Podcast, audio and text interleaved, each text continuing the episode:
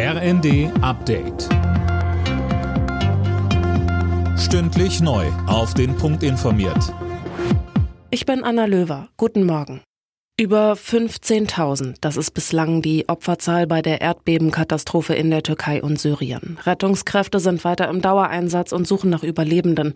Besonders schwierig ist die Lage im Nordwesten Syriens. Dazu sagt uns Tankred Stöbe von Ärzte ohne Grenzen. Das ist eine Gegend, die sowieso strukturschwach ist, was jetzt medizinische Versorgung angeht. Und dann ist jetzt dieser lange Bürgerkrieg, der natürlich die Infrastruktur noch weiter geschwächt hat. Wir von Ärzte ohne Grenzen sind sehr besorgt, dass gerade dort jetzt zu wenig Hilfsmaßnahmen hinkommen. Es gibt ja nur einen einen Grenzübergang von der Türkei nach Syrien und die Bilder und die Nachrichten, die wir auch von unseren Teams dort vor Ort bekommen, die sind schon sehr besorgniserregend. In Paris haben sich am Abend der ukrainische Präsident Zelensky, Frankreichs Präsident Macron und Bundeskanzler Scholz getroffen. Zelensky forderte erneut die Lieferung von Kampfjets und schweren Waffen, um sein Land gegen Russland zu verteidigen. Eine klare Zusage machten Scholz und Macron nicht. Das öffentliche Leben in Berlin und NRW steht heute teils still. Grund sind Warnstreiks im öffentlichen Dienst. Daran beteiligen sich unter anderem Müllabfuhren und der öffentliche Nahverkehr.